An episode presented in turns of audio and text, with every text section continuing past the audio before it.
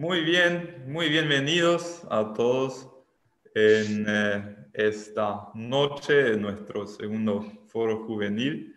Estamos emocionados por poder contar con la presencia de cada uno de ustedes. Están muy eh, invitados a comentar en el chat abajo, a hacer preguntas. Eh, y queremos en lo posible hacerles caso. No prometo leer todo, si de repente es mucho, voy a tener que elegir, pero sí eh, estamos atentos. Eh, ya les adelanto que el próximo sábado acá estaremos con el pastor Donald Franz de Encarnación, con el tema importancia, la importancia de la sanidad interior para el noviazgo y el matrimonio. Así que un tema muy actual también. Pero hoy queremos hablar acerca de la salud emocional, que fue un tema que fue, hicimos una encuesta entre un grupo de jóvenes y este fue uno de los temas más pedidos. Y acá estoy con dos tremendas mujeres eh, que me acompañarán en esta noche, que son Leni Vive y, Fiona Neufeld. Leni, ella es doctora en, psicología, trabaja en, en el en el CENDA en el, eh, sí, y en el colegio Goethe. Y ahí está asistiendo a muchísimos alumnos y padres con mucha experiencia. Eh, Fiona, Fiona, ella es teóloga y tiene un masterado en, en consejería también. Y lo que tal vez es más valioso que su estudio académico es la propia experiencia. Las dos han, han luchado con, ansiedad, con, depresión, van a compartir algo de eso y eh, estoy muy convencido de que acá podemos ayudar a mucha gente en esta noche. Muy bien, eh, para comenzar, Fiona, ¿vos estarías dispuesto a contarnos algo? Has tenido dos etapas de depresión bastante severas. Eh, ¿Cómo fue esa experiencia? Contanos un poco. Bueno, buenas noches a todos. Muchas gracias por la invitación. Eh, y así es, como dice Rafael, yo hace 10 años pasé por primera vez por una etapa depresiva, depresión clínica, y hace 5 años por segunda vez. Y me preguntó Rafa si puedo entrar inmediatamente un poco contando mi experiencia.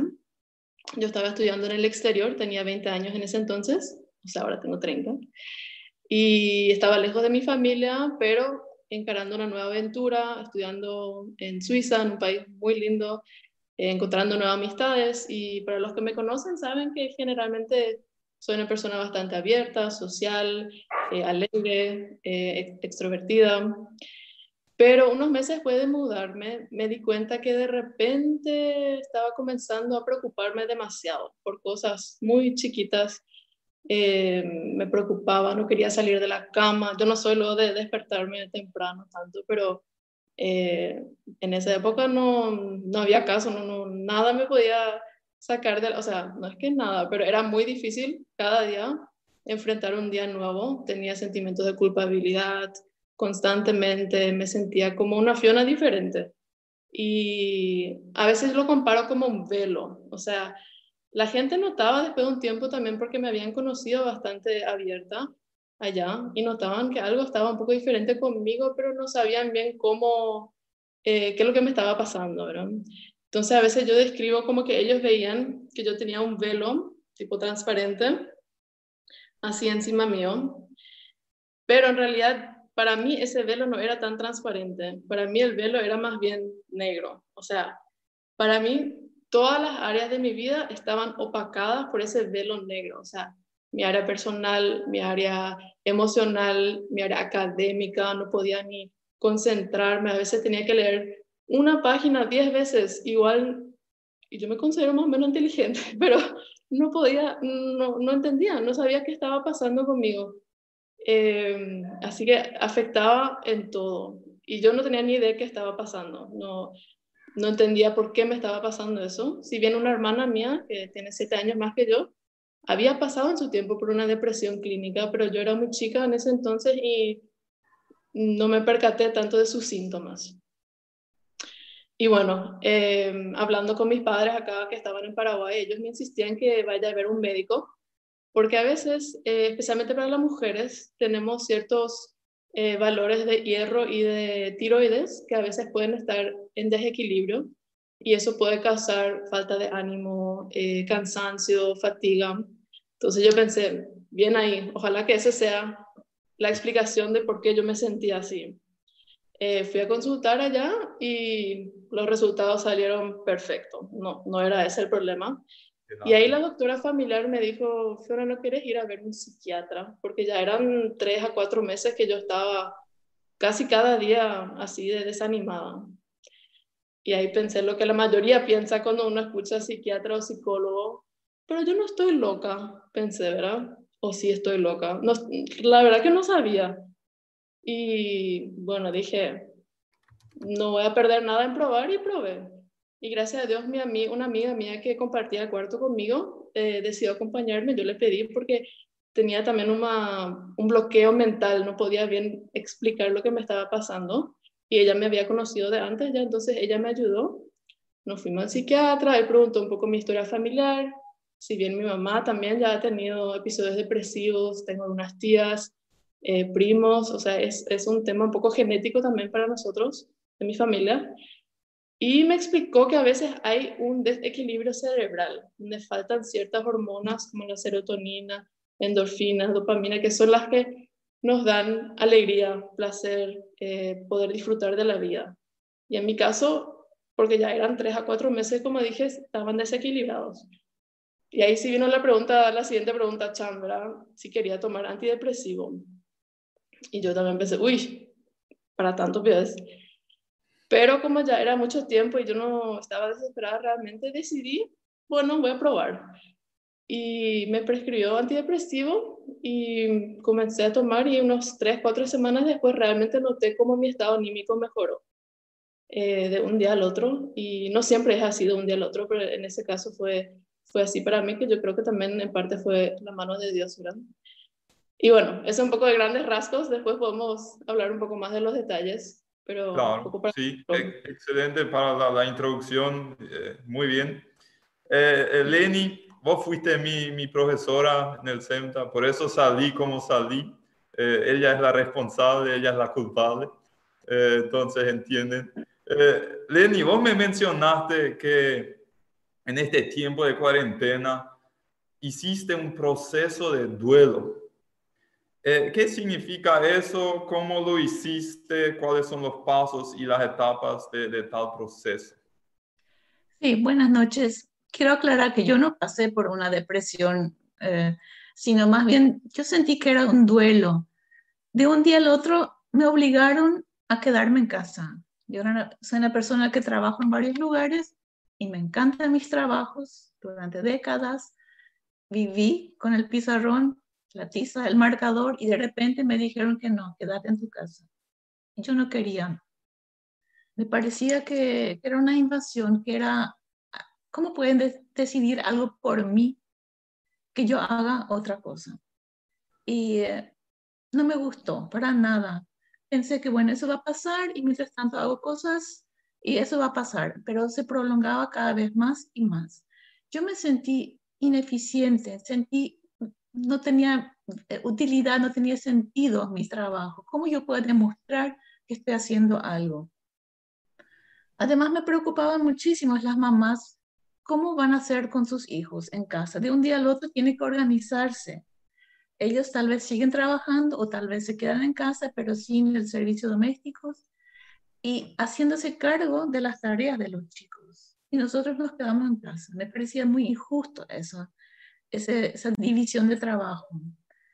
Em, yo lloré de impotencia, de, tristeza, y lo que más me costó fue aprender y aprender y aprender plataformas nuevas.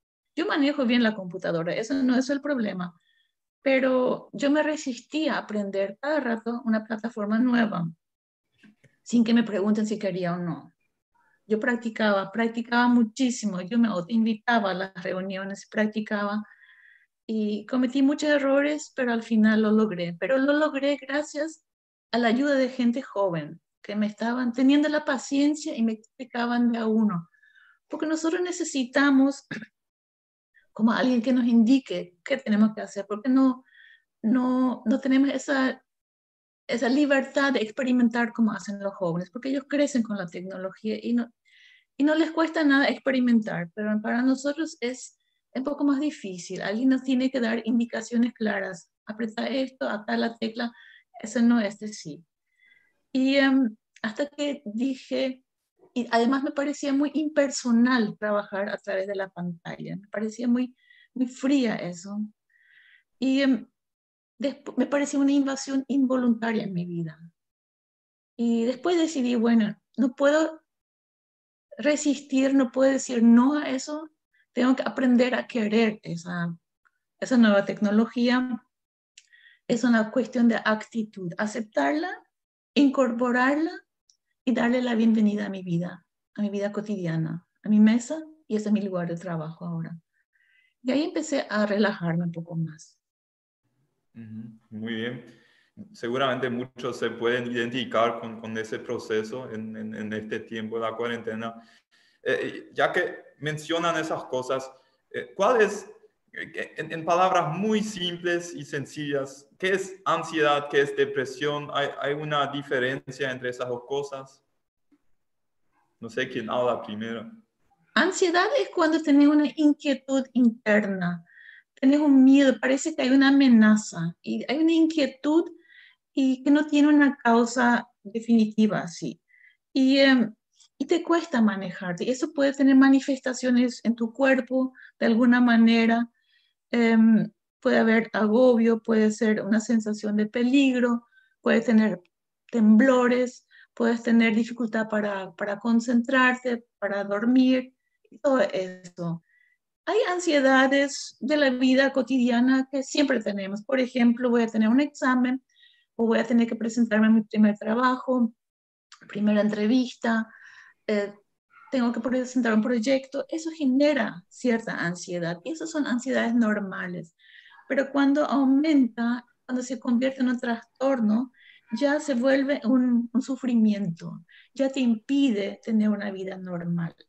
Entonces ya se convierte en trastornos que sí, ahí puede manifestarse un ataque de pánico, quieres evitar las relaciones sociales por miedo que te van a juzgar o que te van a rechazar sin motivo alguno. Entonces preferís aislarte. Esas serían algunas manifestaciones de la ansiedad. Mm -hmm. muchas veces... eso, Fiona? Sí, eh, muchas veces diferencio en el sentido que la ansiedad generalmente es un síntoma de una persona que pasa por depresión, porque la ansiedad, como dice Lenny, muchas veces son Em, se manifiesta físicamente. Uno tiene temblor de manos o te sudan las manos o uno tiene taquicardia, el corazón parece que te va a explotar o siente como que un nudo en el estómago o como que un peso increíble sobre el em, tronco, sobre la espalda, ¿verdad? Entonces generalmente las personas con depresión sí o sí experimentan alguno de esos síntomas, pero a cambio no cada persona que padece ansiedad va a padecer también depresión. O sea, esa es un poco una, una diferenciación también. Eh, y también que la depresión generalmente entra así lentamente, así un poco como una víbora, y después de repente toma todo el lugar, toma todo tu cuerpo, toda tu mente, o sea, quiere dominar, ¿verdad? Y la ansiedad puede ir y venir. O sea, hay personas, por ejemplo, si es un trastorno de ansiedad generalizada, ya es algo más como, eh, más a menudo, ¿verdad? Que cualquier cosa ya te genera ansiedad. Pero muchas personas tienen esa ansiedad normal que dice Lenny, pero también hay esa ansiedad un poco más extrema, pero que va y viene, ¿no? Es como que está ahí 24/7. Excelente, súper, muy buena explicación. Yo, yo vi en, las noticias eh, varias veces que este tiempo de, coronavirus, de cuarentena, eh, alzó significativamente el, el nivel de ansiedad en la población. ¿Por qué es así? porque de un día al otro, contra tu voluntad, eh, hay una sensación de encierro. Te quedas en tu casa 24 horas durante 7 días. Y hay una convivencia familiar eh, también contra tu voluntad y tenemos que volver a aprender a convivir uno con el otro. Muchísimos traen su trabajo a su casa. Eso también genera otro estrés también. También la incertidumbre, ¿qué va a pasar? ¿Qué va a pasar? ¿Voy a perder mi trabajo? voy a tener algún familiar que puede enfermarse de esa enfermedad, de ese virus. Eso genera mucha incertidumbre. Estamos muy acostumbrados a tomar decisiones y, por ejemplo, yo quiero irme a tal parte y lo hago. Y ahora de repente no puedo hacerlo. Me obligan a tomar distancia social. Y eso me hace sentir muy encerrado, encerrado en un túnel que no tiene luz y no sé hasta cuándo, porque dos semanas, bueno, genial, pero después un mes, dos meses, y hasta ahora no sabemos cuándo va a liberar ese camino. Y no podemos tomar decisiones propias. Y también otra cosa es, dimos muchas noticias y al comienzo fueron bastante negativos y absorbimos esa, esa noticia negativa. No nos enfocamos tanto en los positivos, en los recuperados, porque todo parecía una amenaza. Y también nuestro ritmo cambió muchísimo de un día al otro. Em, tal vez no había horario para levantarse y mucha gente cambia su ritmo totalmente. Em, manipulan la, la, tecnología de noche y de día duermen, ¿verdad? Salen de su ritmo. La tentación de ir a comer es otra cosa, o pedirle delivery. Em, ver mucho internet, hacer juegos electrónicos, que se puede convertir en un vicio también, ¿verdad? Todo eso cambió de un día al otro y parecía mucha libertad, pero de repente puede eh, terminar muy mal también eso. Yo creo que fue una de las razones por qué mucha gente entra en esa ansiedad durante la cuarentena. Sí, estoy totalmente de acuerdo. Y para agregar dos cosas más que a mí se me vino a la mente, la ansiedad generalmente tiene que ver con falta de control, que ya también eh, dijiste, Lenny, un poquito. El humano de por sí quiere controlar, queremos controlar nuestro celular, queremos controlar cuándo nos vamos a dormir, cuándo vamos a despertarnos. En cosas chiquititas queremos controlar la conversación, queremos controlar eh, qué, dicen los demás de mí, o sea, algunas personas más y otros menos, ¿verdad? Entonces, generalmente cuando no podemos controlar algo, eso genera ansiedad en el humano y es natural, ¿verdad? Y otra vez, depende de qué tipo de persona uno es, a algunos le generan más ansiedad y otros menos. Y el aburrimiento, para ciertas personas, eh, especialmente personas con adicciones, eh, cuando están aburridas y no tienen, especialmente la cuarentena, por ejemplo, no tienen mucho que hacer, eso también es un factor que genera ansiedad y te da como que, uy, uno no sabe bien, otra vez esos síntomas físicos, ¿verdad? En el estómago, en las manos, la taquicardia, y ahí podemos ir ya a los pasos prácticos. No sé si esa es la siguiente pregunta. Claro, a eso iba. Y eh, me acordé de un video que hace poco hiciste para, y, posteaste en tu cuenta de, de, de, Facebook. Y, hablaste acerca de, pasos prácticos para, para, superar, manejar la ansiedad. Eh, ¿Podrías darnos algunos de esos pasos eh, si hay personas acá que, que, dicen, bueno, acá ahora ya sé que es ansiedad, ya sé la, diferencia, pero quiero saber qué puedo hacer en el día a día para ir superando eh, este desafío en mi vida? Sí, con mucho gusto. Como dije, eh, la ansiedad muchas veces tiene que ver con falta de control. Entonces, para una persona muy ansiosa hay que preguntarse qué es lo que sí puedo controlar. No puedo controlar el coronavirus, no puedo controlar cuándo va a volver la normalidad, no puedo controlar muchas cosas, pero ¿qué puedo controlar? Yo puedo tratar de controlarme a mí mismo, conociéndome a mí misma, aprendiendo a regular mi respiración, ¿verdad? Eh, como dije en ese video, todos respiramos, es humano, si no respiramos no estaríamos acá, pero no todos respiramos conscientemente. Y muchas veces eh, y ya varias personas me dijeron que después practicaron esa respiración, inhalar, exhalar, un poco más lento, un poco más eh, atento, y eso ayudó en su cuerpo para calmarse un poco con los síntomas físicos especialmente. Respirar conscientemente. Así mismo. Respirar conscientemente, sí. Y, y, por un tiempo de, o sea, inhalar unos segundos, exhalar otros segundos y repetir 10, 20, 30 veces hasta que sientas que tu cuerpo está un poco más calmado. Respiración, otra cosa, el ejercicio físico. Eh, siempre se escucha luego, ¿verdad? Que los psicólogos y los, nutricionistas siempre van a recomendar, los doctores, todos hablan de ejercicio físico. Y la verdad que es así, porque como yo dije hace rato, las hormonas en mi cerebro que estaban desequilibradas, una de ellas, la endorfina, es la que se genera con ejercicio físico. Entonces muchas veces por eso uno, generalmente, casi todos nos sentimos mejores casi nunca nos sentimos peores después del ejercicio, con excepción de que si nos fracturamos algo o eh, si no nos estiramos bien, ¿verdad?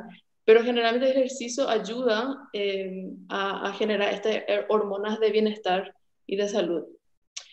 Eh, aparte del ejercicio, la música, muchas veces a mí también la música cristiana, escuchar música de alabanza hacia todo volumen, con tal de no perturbar a los vecinos, ¿verdad?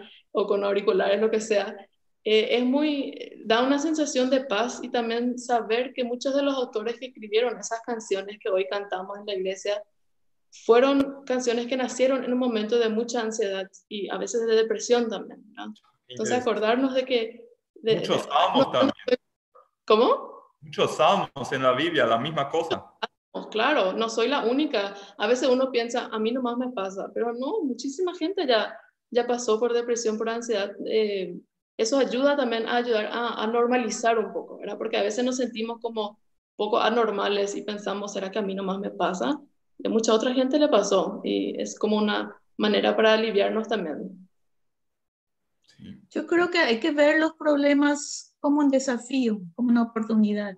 Estoy aprendiendo, yo puedo aprender a superar dificultades y no sumergirme en eso. Como ella dijo que las actividades físicas ayudan muchísimo porque ayudan a eliminar lo tóxico que hay en tu cuerpo. Cuanto más pasivos somos, más nos cuesta levantarnos, animarnos.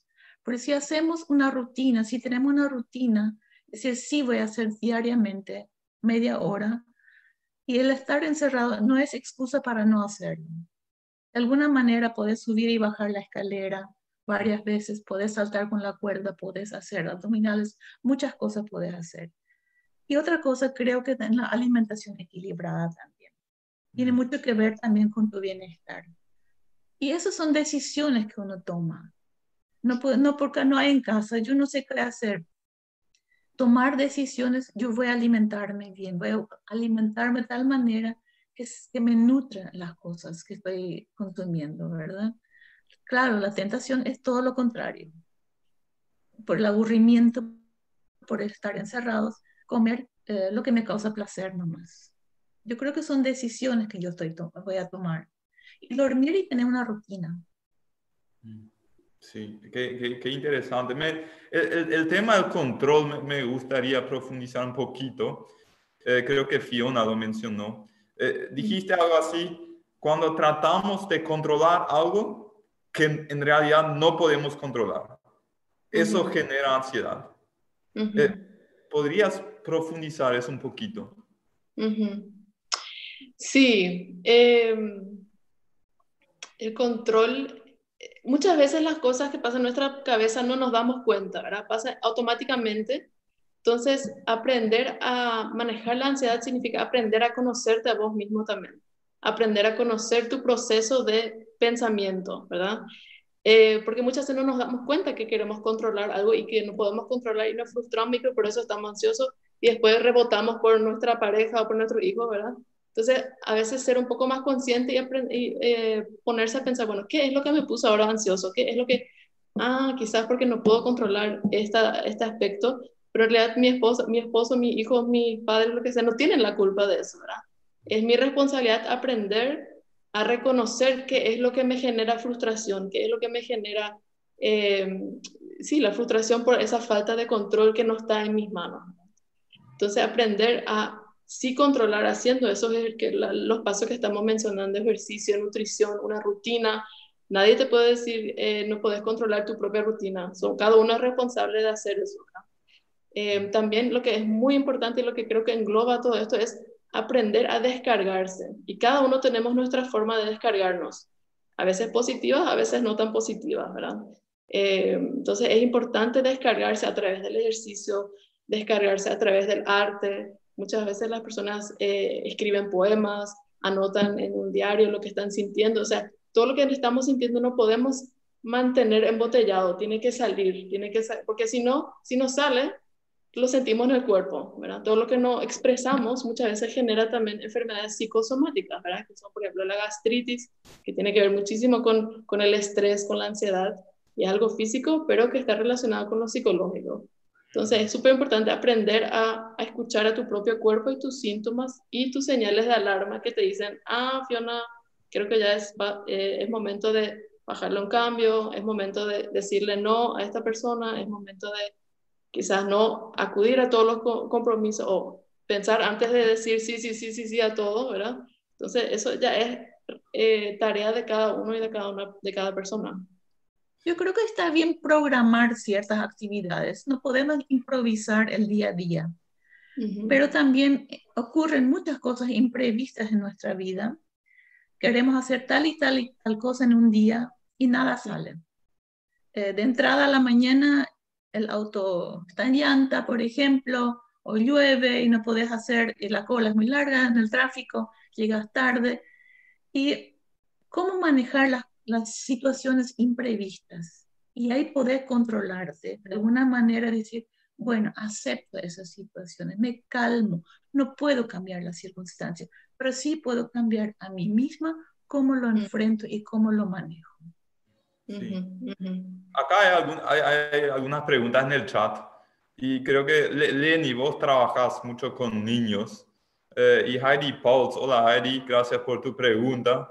Eh, escribe cómo se manifiesta eh, o se reconoce estados de ansiedad en niños en edad escolar, cómo ayudarlos y agrega, ya que los niños están encerrados desde hace 74 días y serán los últimos en, poder salir. ¿Tenés algunas recomendaciones eh, breves para una de las mamás que está luchando con esta realidad?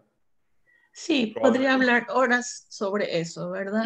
Porque a mí me preocupan esas mamás y les comprendo perfectamente, porque no es fácil manejar esa situación. Em, tu hijo siente tu ansiedad, tu hijo siente tu preocupación, tu hijo se preocupa, ¿será que el, el virus le va a afectar a mi mamá, a la abuela? ¿Qué va a pasar?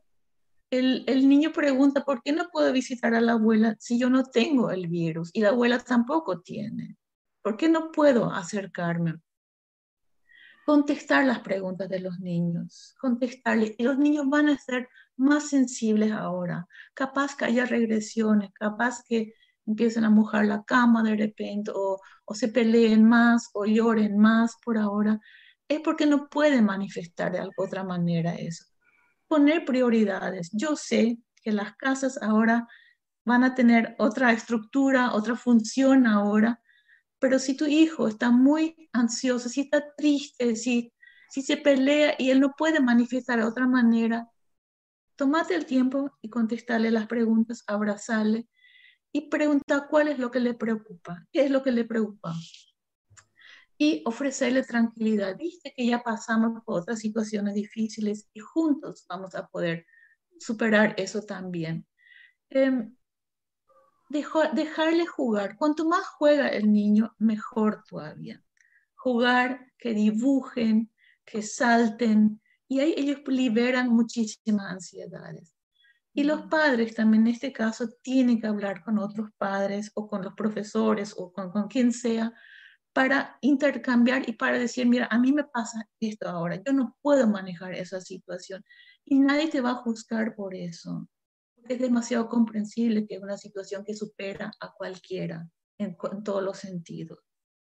Y no, no piensen que nosotros no pensamos en ustedes, demasiado más preocupados. A las mamás que están lidiando con la tecnología, con las preguntas, con la presión del colegio, con las expectativas altas, con las peleas y estar sin servicio doméstico y hacer todo. O sea, es mucho ahora, ¿verdad? Tengo entendido que has escrito un, artículo en, cuanto a esa temática que va a salir en, en Manoblad, que es una revista en alemán muy conocida entre los, los, menonitas de habla alemana.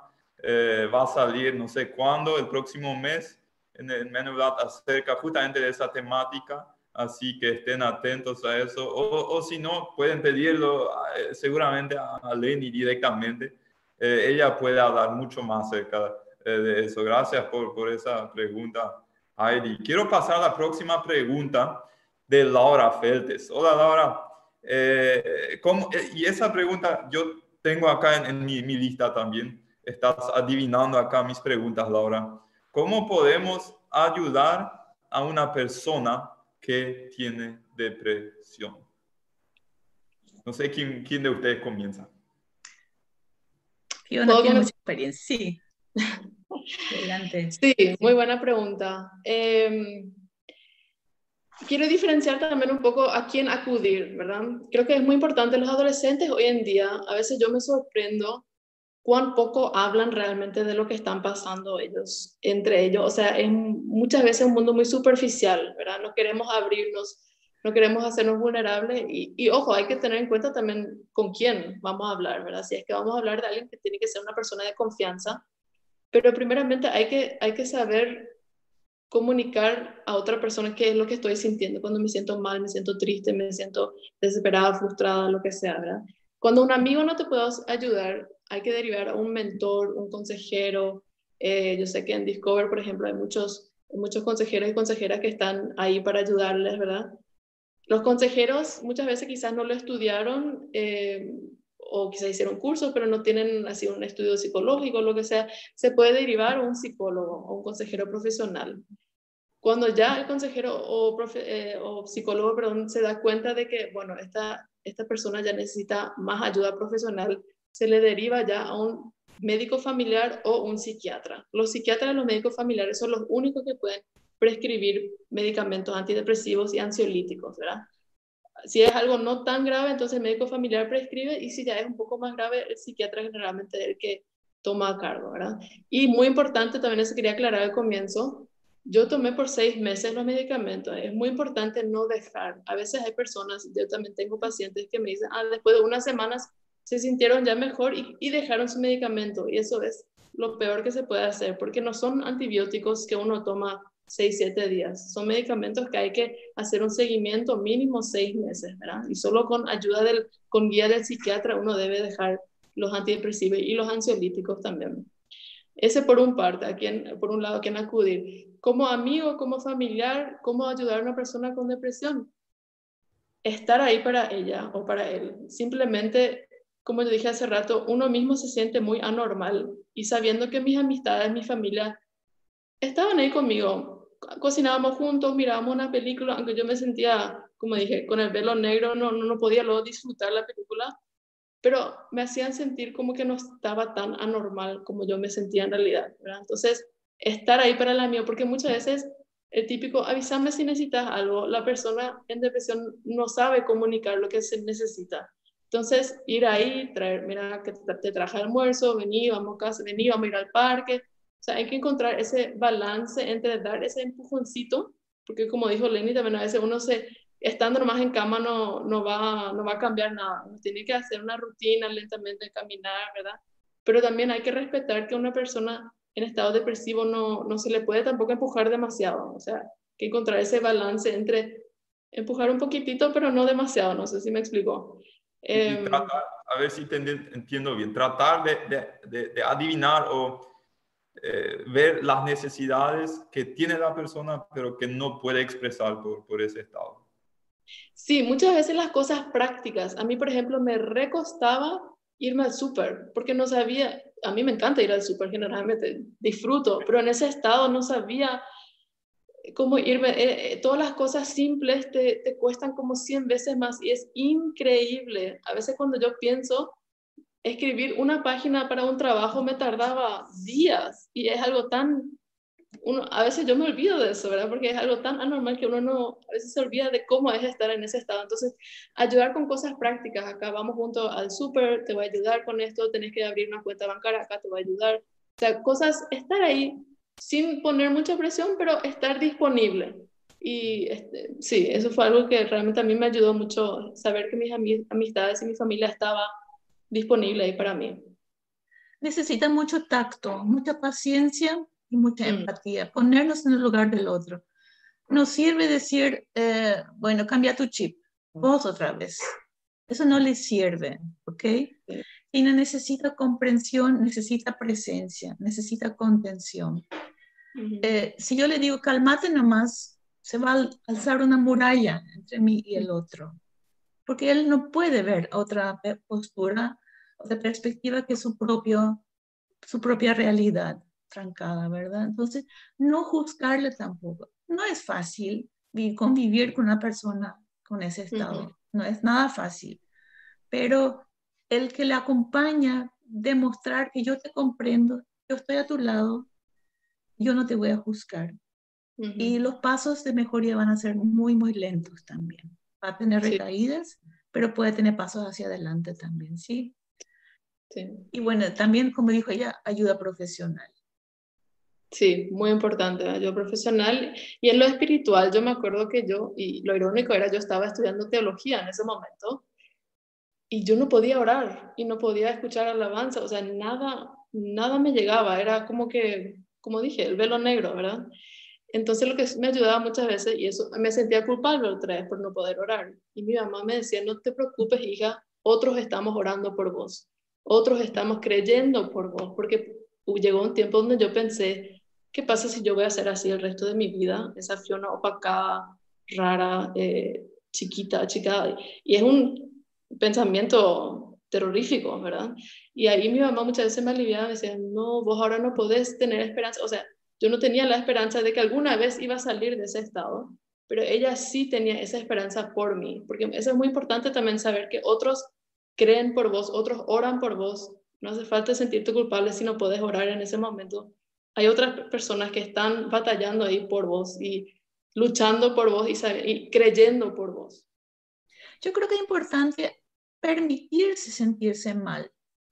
Eh, nosotros siempre queremos, ¿qué tal? Bien estoy. No siempre estoy bien sino hay momentos donde estoy mal y permitirme reconocer eso, sí estoy mal, sin sentirme culpable por estar mal ahora, ¿verdad? Por algún motivo estoy así, tal vez lo puedo explicar, tal vez no. Pero, y no juzgarme, si el otro no, por favor, que no me juzgue, porque eso me va a sentir mejor. Como dijo ella, se sentía culpable por no poder cumplir con lo que ella quería, ¿verdad? Y creo que necesitamos mucho tacto, mucha empatía para que esa persona se sienta contenida por, por los demás. Sí, sí. me gustaría agregar la pregunta que va conectado con eso. ¿Qué puede hacer un amigo? ¿Qué no debería ser un amigo de personas que están luchando con depresión, con ansiedad? Para mí que no tiene que juzgarle, eh, tampoco dejarle solo, pero tampoco invadir demasiado su espacio tener un feeling muy especial para ver hasta dónde yo puedo llegar. Porque si alguien atropella mi espacio y contra mi voluntad, tal vez no voy a colaborar en salir de eso. Tal vez, como ella dijo, con, con ayudas prácticas. Vení, vamos a, a, qué sé yo, juntos limpiar tu ropero, a ver qué te queda bien. Irnos juntos con al súper, vamos a cocinar algo. A veces necesitan que otro tome ciertas decisiones pero sin hacerle sentir inútil. Porque tampoco sirve crear una dependencia. Yo decido por vos y vos que no sabes nada. Vos sos una persona débil, ahora yo soy la fuerte. No, juntos lo hacemos. Yo estoy a tu lado, te tomo la, tu mano si lo querés y te acompaño en ese proceso. Y así como dijiste, Lenny, hace rato también lo que no ayuda es decirle a esa persona, cambia nomás tu chip, o, ay, voy ya otra vez con la cara larga, ¿verdad? Yo me acuerdo de una amiga de allá, yo siempre andaba así, yo no soy de, yo soy así, generalmente es mi cara, ¿verdad? Y, yo, y ella venía así, me hacía así, ay, Fiona, deja de preocuparte tanto. Y eso me causaba risa otra vez en ese momento porque, simpático era, porque yo ni me daba cuenta que yo estaba muy preocupada, ¿verdad?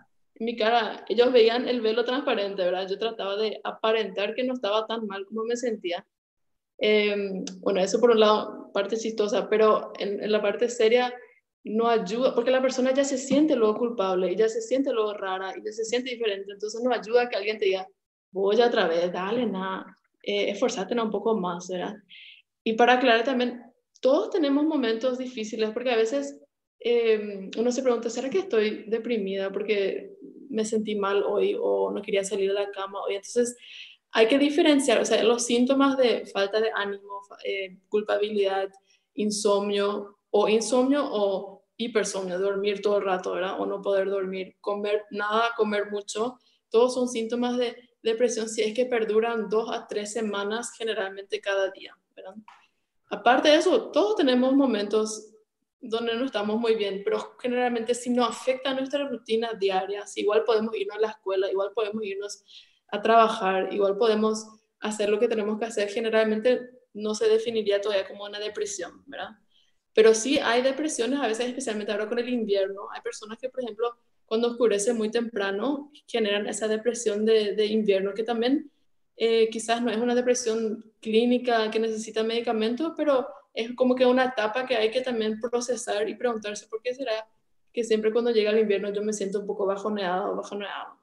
Entonces hay que, es manera de, de, procesar, reconocer los síntomas, hablar con alguien de confianza, alguien que entiende del tema. Y, ya puedo anticipar entonces, ¿no? Si de repente veo cierta rutina en, en, en mi estado emocional, por ejemplo, siempre en el invierno me siento más depre, ya, ya puedo mentalizarme antes eso y prepararme y, actuar, sí. Eh, lo que seguramente te ayuda. Muy importante saber reconocer esas señales, ¿verdad? ¿Qué es lo que me ayuda? Yo hoy en día, como dije, cinco años después pasé por otra etapa de depresión y yo no podía creer por qué otra vez.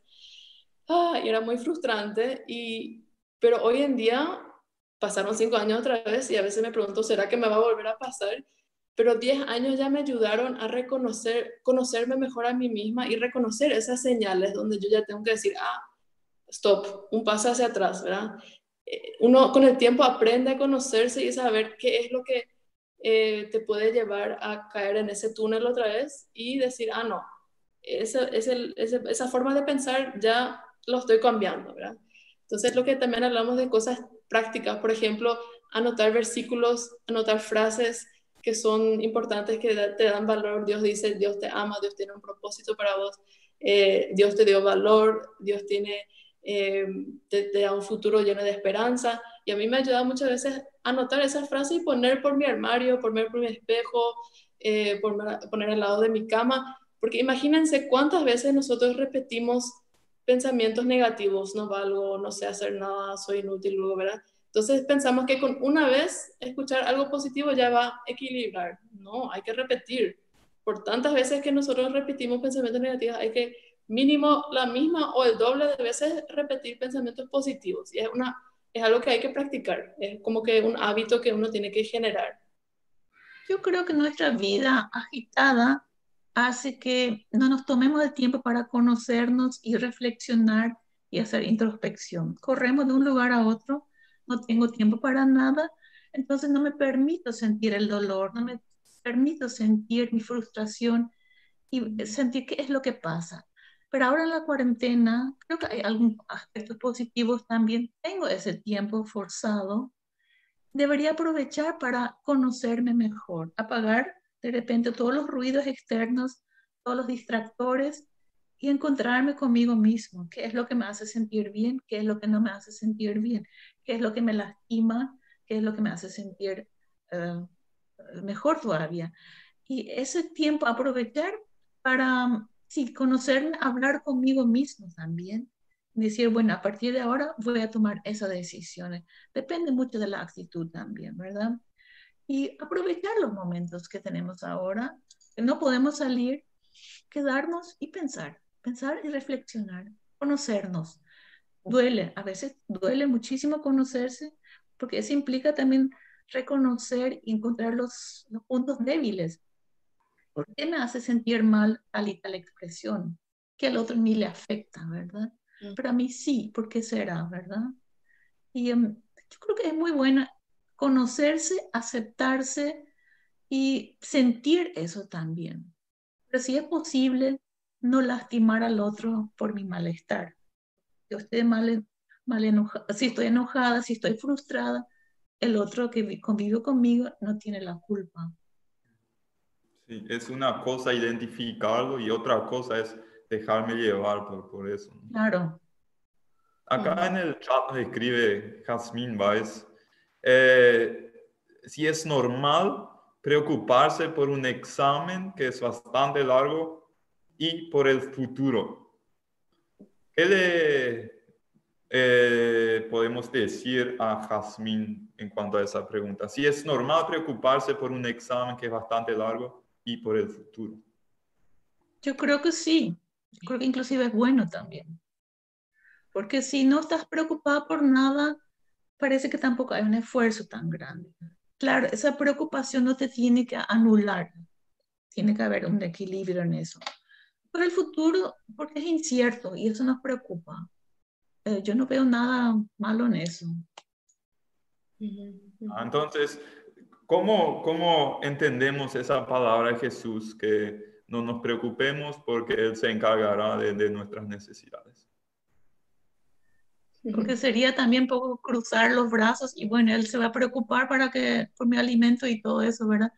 Yo creo que Él nos dio la capacidad también de hacernos cargo de muchas cosas. Nos dio talentos, nos dio capacidades que podemos desenvolver y aprovechar y hacernos cargo también de eso.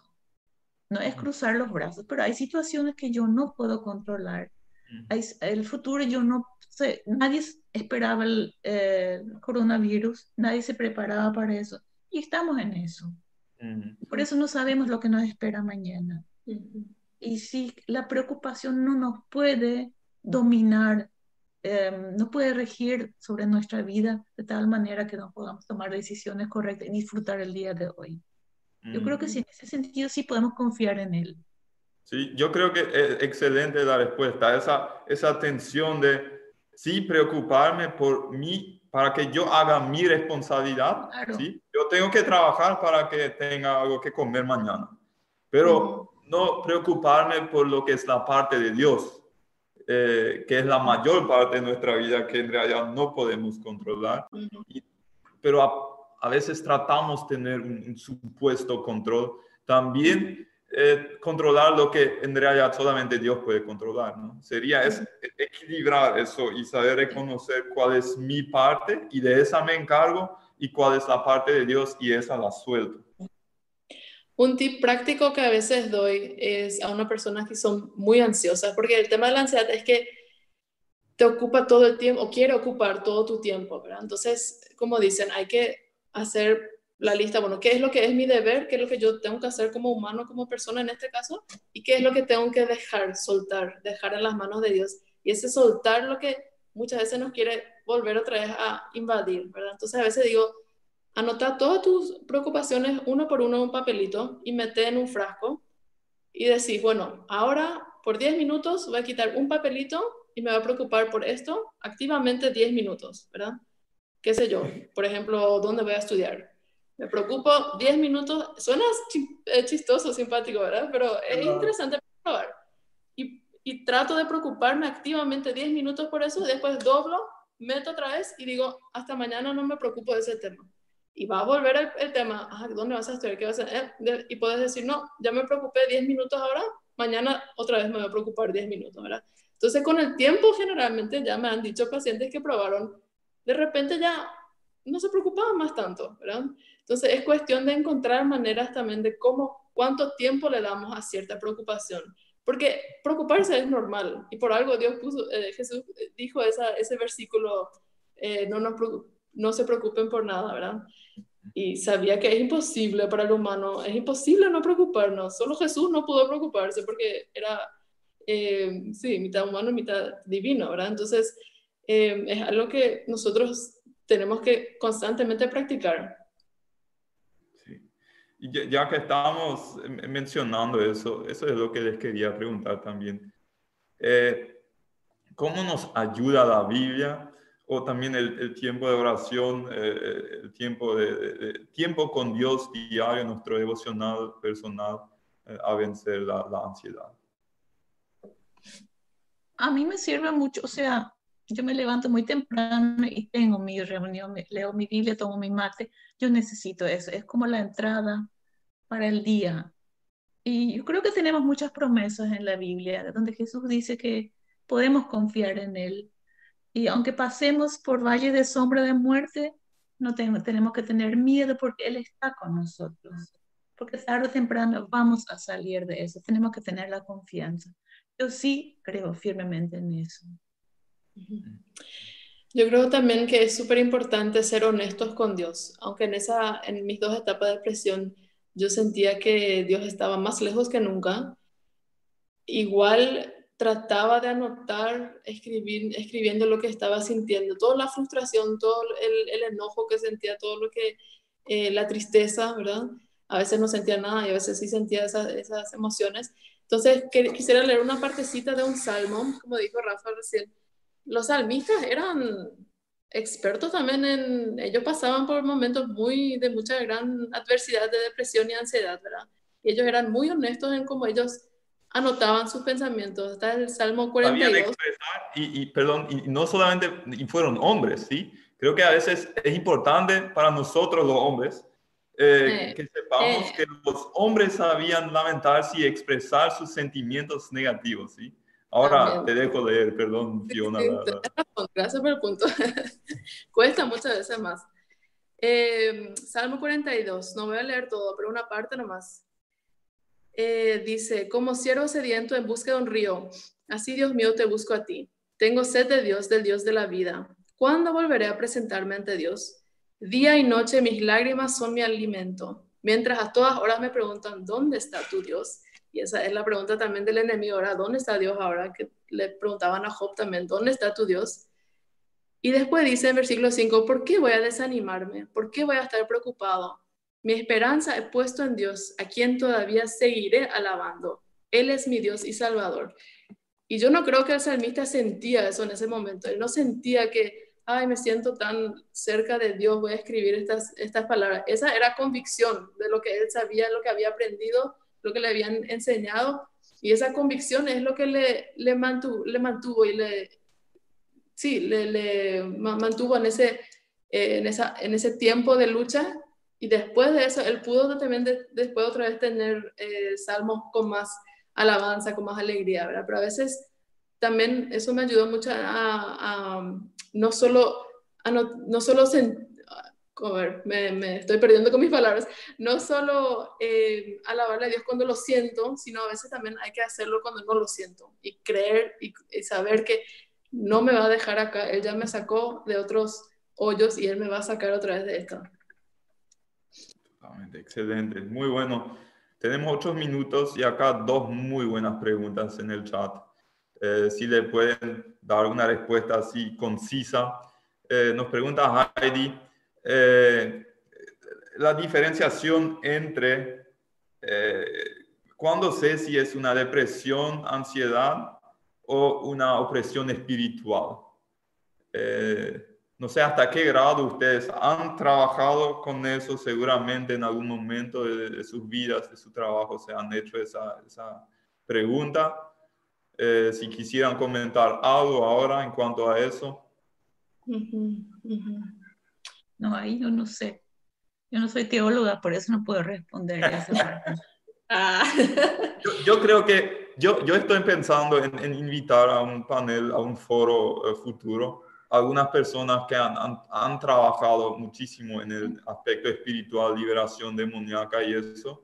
Y tal vez ahí podemos incluir con más profundidad esa muy buena pregunta eh, de Heidi. Entonces, podemos pasar a la próxima pregunta de Manuel. ¿Por qué en general, y es interesante su observación, las personas de clase social baja sufren, sufren menos depresión que las personas de clase media o alta? Mm. ¿Qué le podemos decir a Manuel, Manuel Vince? Sufre menos depresión, dice. Sí. Es muy interesante esa observación. Yo trabajo también para una organización de Canadá que apoya a escuelas eh, con bajos recursos acá en Paraguay, cuatro escuelas. Justo hoy me fui a quitar fotos en una de las escuelas porque le estaban regalando camperas ahora para el invierno como regalo de cumple a los becados, ¿verdad? ¿Y por qué digo esto? La gente, y son toda gente de, bajos recursos, igual están, no sé cómo hacen, pero igual están felices generalmente, ¿verdad? Se está cayendo todo, muchos de ellos tuvieron que mudarse por el río el año pasado, antepasado, ¿verdad? Pero igual tienen esa, esa actitud de, y bueno, así es la vida, o bueno, nos ayudamos todos, ¿verdad? Muchas veces la gente de, de clase media no tiene ni para comer muchas veces, pero van a organizar una apoyada para el que está eh, en el hospital, ¿verdad? Y juntan otra vez la comida y comparten, o sea, yo, es muy interesante verlo así como una pregunta de Manuel Vince.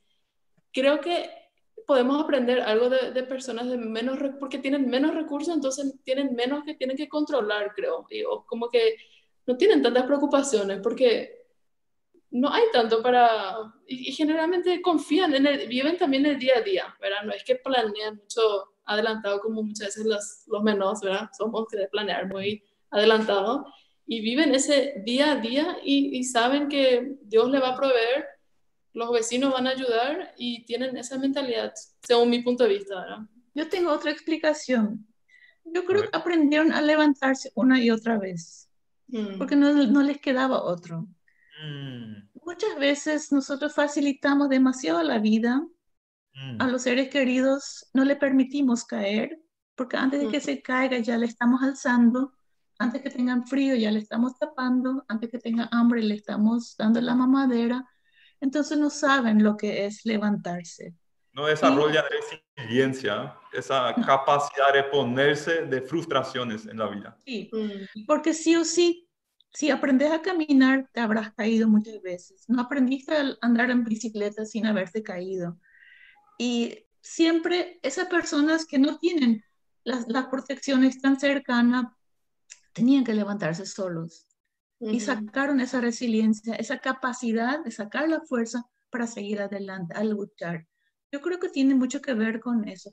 Sus, sus los golpes en la vida les, golpea también, pero saben que no tiene otra forma que levantarse. Qué bueno, ¿eh? creo que tiene, tiene mucho sentido.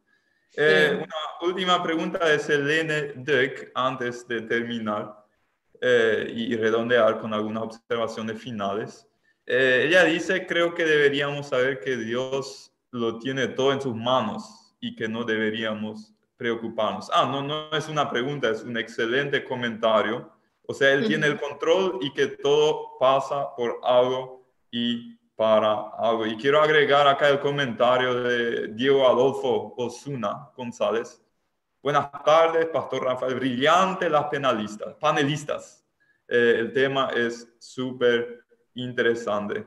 Eh, entonces, yo quiero hacer una pregunta ante la observación final. Eh, la que preocupa a muchas personas o cristianos también, el, tema de medicamentos. Si me dan una pregunta breve, una respuesta breve, ¿a partir de cuándo sé que puedo, es justificado eh, usar medicamentos? Porque a veces algunos sienten sentimos esa, un conflicto interno, eh, porque tengo fe en un Dios grande, ¿por qué voy a necesitar medicamentos si tengo ansiedad y depresión? ¿Qué me dicen? Yo creo que tenemos diferentes profesionales y si yo me voy al médico y si no le hago, hago caso, ¿por qué me voy entonces? Porque por algo él me da una receta médica, ¿verdad? No me va a dar así nomás. Yo sí creo que si hay medicamentos que te ayudan, ojalá que sea en forma pasajera, pero si él te receta, hay que tomarlo. Pero eso te va a decir el médico o el psiquiatra. Pero hay que confiar también en ellos, porque son también eh, manos de Dios que le está utilizando. Sí, así mismo cuando alguien tiene diabetes o presión alta, eh, también generalmente, o sea, hay, hay, personas que tampoco hay creen en medicamentos, ¿verdad? Pero eh, muchas veces somos más fáciles en creer, bueno, si es algo físico, entonces está bien, pero si es algo mental, emocional, deberías lograrlo sola, ¿verdad? Solo, sin medicamentos. También hoy en día siento a veces que los psiquiatras son muy rápidos en prescribir medicamentos. Tampoco no estoy tan de acuerdo, especialmente con adolescentes, donde ya notan algún comportamiento un poco eh, raro y ya le quieren dar ansiolíticos, ¿verdad? hay que tener en cuenta también eh, tener el equilibrio sano, ¿verdad? ciertas, eh, a veces son actitudes que uno con la psicoterapia puede trabajar y que no necesita medicamentos para eso, pero otras veces, especialmente cuando yo, como ya dije, afecta tu día a día, tu rutina ya para dos, tres, cuatro semanas o más, meses a veces, entonces a veces ayuda como para equilibrar otra vez esas hormonas cerebrales y como dije, muchas veces seis meses y después uno puede dejar otra vez, dependiendo del caso. Excelente. Y para terminar, una observación final de parte de ustedes. Yo creo que estamos haciendo historia. Estamos valorando lo que teníamos antes y tenemos que aceptar la existencia del COVID. Y pero no tenemos que entrar en pánico. Yo creo que también tenemos que pensar en que potencialmente podríamos ser candidatos de, esa, de ese virus y qué medidas tomaríamos en este caso. Es una oportunidad para no quedarme trancada. O sea, a mí me fue un desafío muy grande para seguir aprendiendo. También em, hay que agradecer por los trabajos que hemos mantenido, por la salud. Perdemos menos tiempo en los, en los eh, traslados en la calle. Es un desafío muy grande, pero también una gran oportunidad para transformaciones. ¿Y qué aprendo yo de esa situación? Si yo no puedo cambiar una situación, puedo cambiar a mí misma para que yo pueda adaptarme. Y yo creo que eso tenemos que aprender. Y lo creo que los jóvenes tienen una gran oportunidad de ayudar a otras personas a enseñarles la tecnología. Pensé en tantas abuelas y personas enfermas que no tienen acceso a la tecnología y que están en la soledad.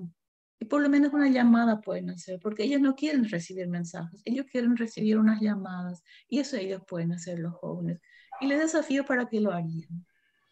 Y creo que hay que ser solidarios y sacar una fuerza para seguir adelante, porque esas fuerzas sí existen en uno mismo, en Dios, y tomar decisiones y asumir eso también, y no victimizarse, pobre de mí, no, yo puedo levantarme una vez, otra vez y afrontar las situaciones que me están esperando. De mí depende de mi actitud. una Sí, para terminar, para mí, hacernos recordar que nuestra salud emocional es igual de importante que nuestra salud física y depende de cada uno de nosotros, así como que depende de cada uno de nosotros cómo mantenemos nuestra salud física, nutrición, ejercicio, también depende de cada uno de nosotros cómo nos cuidamos a nosotros mismos, nuestro espíritu, nuestro alma, nuestras emociones, nuestros pensamientos, y requiere disciplina, requiere práctica, requiere hábitos, requiere eh, atravesar a veces emociones no muy cómodas o como decía Leni, aprender a estar también, a, a conocerse a sí mismo y a, a, saber qué, por qué será que yo pienso así, por qué esa frase siempre me afecta o me molesta, o por qué esa persona no puedo estar con ella. Y son procesos que no, dan, no dan tanto gusto, ¿verdad? No es como irte al cine a mirar una película, o sea, es, trabajo duro, irte al consejero, irte al psicólogo, hacer ese trabajo interior, es trabajo duro, pero vale la pena, vale muchísimo la pena porque uno aprende a conocerse. Y para terminar, yo creo que como cristianos sabemos que puso creo que Georg también el, el verso de Romanos 8, sabemos, aunque no siempre reconocemos en ese momento que Dios tiene previsto con esa situación X, pero después generalmente al mirar atrás vemos que si aprendimos algo, pudimos aprender. No siempre justifica las situaciones malas, ¿verdad? No siempre hay una justificación de por qué pasan las cosas malas en esta vida. Vivimos todavía eh, en un mundo caído, ¿verdad? Todavía no estamos en la eternidad, pero sí todas las situaciones difíciles por las que atravesamos pueden fortalecernos, pueden ayudarnos a entender a otras personas, tener empatía con otras personas y a conocernos a nosotros mismos. Sí, a la vida a pesar de todo, dijo Víctor Franklin. Mm, sí. Muy bien, les quiero hacer recordar de que si alguien precisa consejería, que acá en el chat, eh, casi arriba ya pusimos el número que es de nuestra iglesia, la iglesia, eh, la iglesia Menonita Concordia, y eh, con en secretaría, y a partir de ahí podemos eh, conectarles con algún consejero de, de, nuestra iglesia o más allá de nuestra iglesia. Además, los grupos hogareños suelen ser un apoyo muy importante en esos tiempos. Y si vos necesitas apoyo en hacer tu grupo online en este momento, eh, escribinos también, te ayudamos a formar eh, tu grupo, a liderar tu grupo, eh, para que eso también pueda ser un sustento, un, apoyo importante en este tiempo. La el próximo sábado estaremos aquí con el pastor Donald Franz, con el tema la importancia de la sanidad interior para el noviazgo y el matrimonio. Así que disfruten su sábado eh, su domingo, su fin de semana con una buena salud emocional. Que Dios les bendiga a todos.